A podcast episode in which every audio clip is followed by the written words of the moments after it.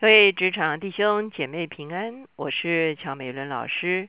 今天我们要继续用啊约书亚记开始我们的灵修。今天我们所要一起思想的主题是我和我家。我们一起来祷告。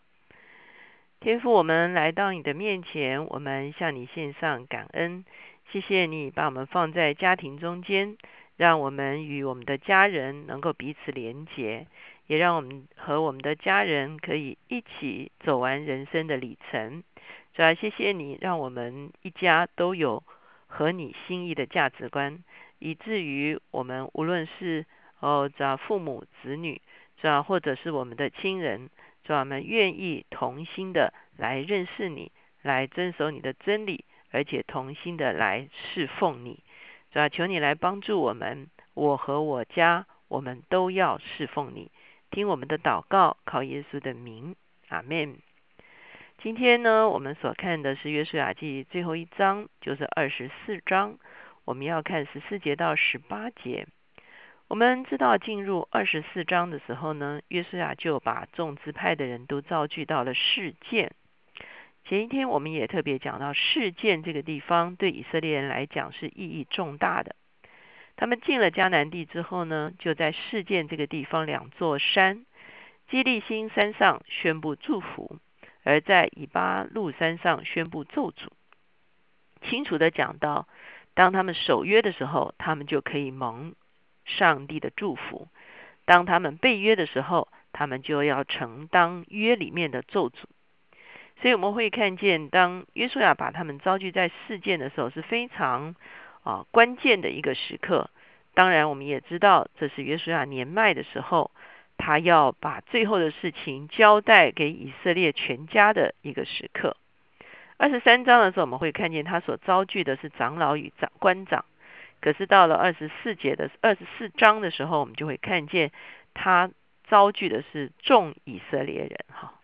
所以他在我们前面所读的经文中间回顾了他们整个出埃及直到进迦南的啊历史哈，做了一个啊一个可以说是一个回顾哈，讲到了这个守约跟背约之间的那个差别究竟是什么？守约的就像我们刚才说的是蒙祝福的，背约的时候他们就有可能与他们现在所承受的应许之地完全的分开。事实上，我们观察以色列历史，哈，这是啊一个没有办法改变的准则。啊，照着上帝的啊话语而行的时候，人民跟土地就会结合。人民可以继承土地，可以得着土地一切的好处，可以得得土地为产业，而且可以得着上帝对土地的祝福。可是，一旦人们人民背离了上帝的约，不遵守上帝的。话语与真理的时候，我们会发现人民跟土地就要分开。啊，我们看见在这个后来他们被掳到北国，被掳到亚述，南国被掳到巴比伦，都是最真实的写照。哈，啊，土地就被外邦人所侵犯了，而人民被掳到异邦去。哈，所以我们会看见这个人民跟土地的结合，端在他们是否守约。因此，约书亚到了他最后的时候，他这一段是非常非常的像《生命记》的最后一段，《生命记》的最后一段也是摩西苦口婆心，哈，等于是老人家最后的忠固，哈，殷殷的劝诫他们要遵守与上帝所立的盟约，哈。所以今天我们看到是十四节到十八节，十四节说：现在你们要敬畏耶和华，诚心实意的侍奉他。将你们列祖在大河那边和在埃及所侍奉的神除掉，去侍奉耶和华。若是你们以侍奉耶和华为不好，今日就可以选择所要侍奉的，是你们列祖在大河那边所侍奉的神呢？是你们所住这地亚摩利人的神呢？好，所以现在我们会看见啊，约书亚要以色列百姓做出一个最后的决定。他说：“现在你们要不要三心两意了？哈，你看你们的确有很多选择哦。第一个选择是列祖在大河那边侍奉的神，就是亚伯拉罕还没有出乌尔之前，我们知道乌尔其实是偶像的家乡，哈，是众多偶像之乡，哈。所以如果你们要选择亚伯拉罕出乌尔之前，在啊这个啊两河流域所侍奉的假神，OK，这是一个选择。第二个选择是埃及时候所侍奉的神，我们知道埃及也是遍地偶像，哈。我们单单看十灾就看到。啊，很多的学者告诉我们，十灾其实是针对十种不同的神明，哈，啊，包括这个自然界的，包括牲畜的，哈，包括啊，这个这个这个，他们把法老当做神明，哈，或者是尼罗河等等，哈。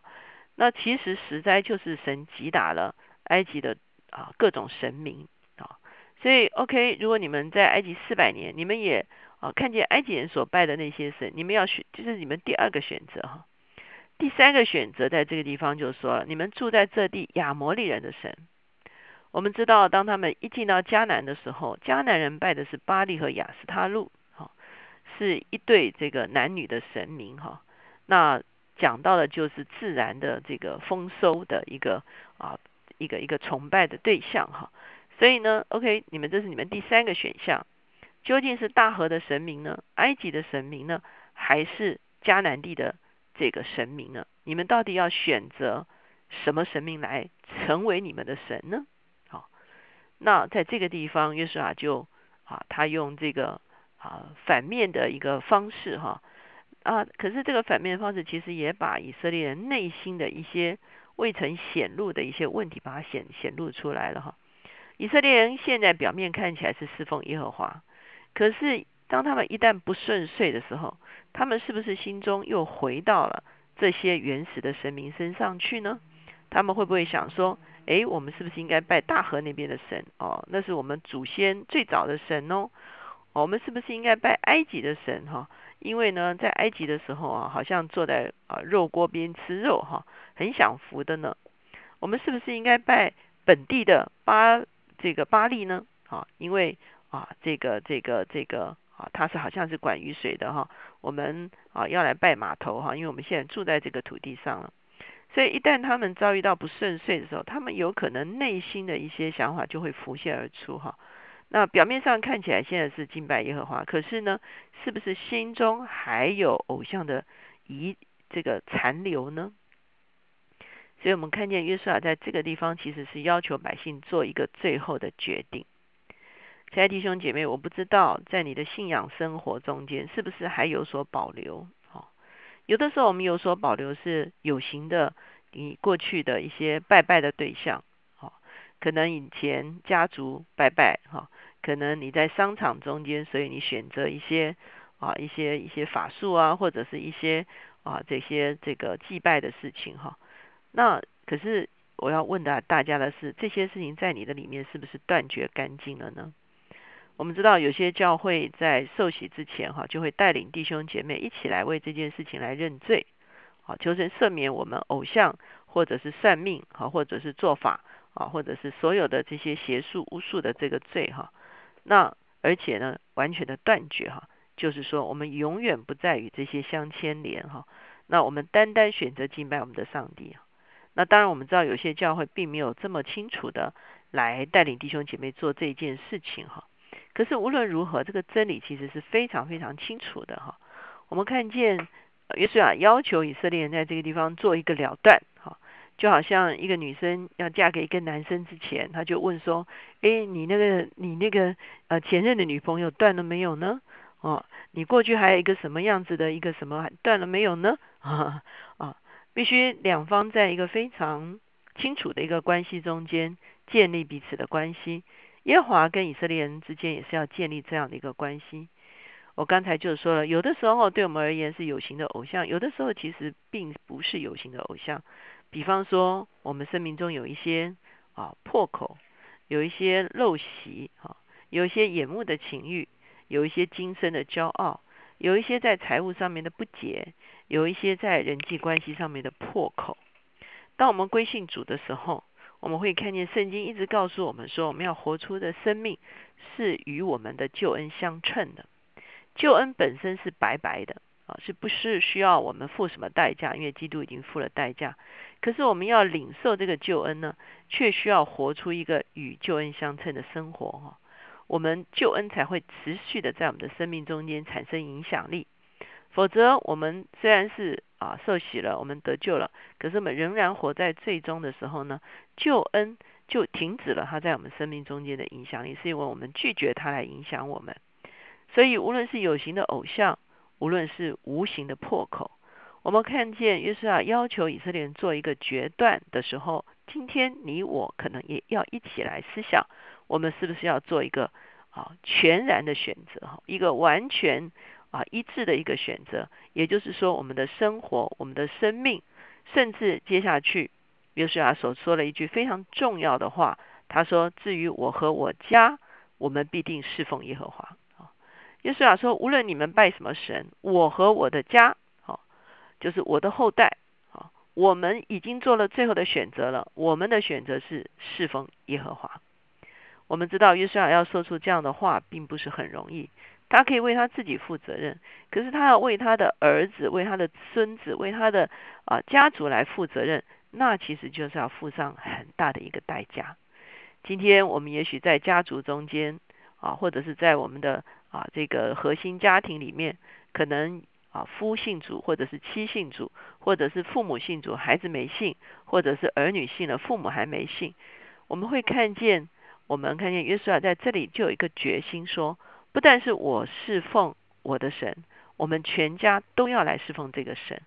我们全家若是在相同的信仰的里面，那是何等的蒙福呢？我们全家若在相同的价值观里面，是何等的和谐呢？因此，求神帮助我们，能够像约书亚一样说出这样子的话。至于我和我家，我们必定侍奉耶和华。我们一起来祷告。现在主耶稣，我们来到你的面前，我们向你献上感恩。谢谢你将救恩临到我们的生命中间，求你帮助我们宝贝这个救恩。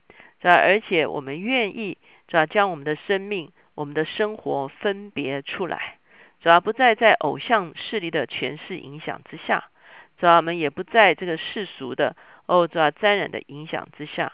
我们愿意活出一个讨你喜悦的生活，用我们的生命来侍奉你。主要我们也愿意，主要你以我们为我们家庭的一个祭司。主要主要让我们，如果是首先信主的，让我们有力量不断的祷告。主要让我们的家人一个一个脱离捆绑，脱离偶像，能够归向你自己。主要以至于我们可以全家一同侍奉你。我们看见全家一同侍奉是何等的一个蒙福蒙保守的一个力量。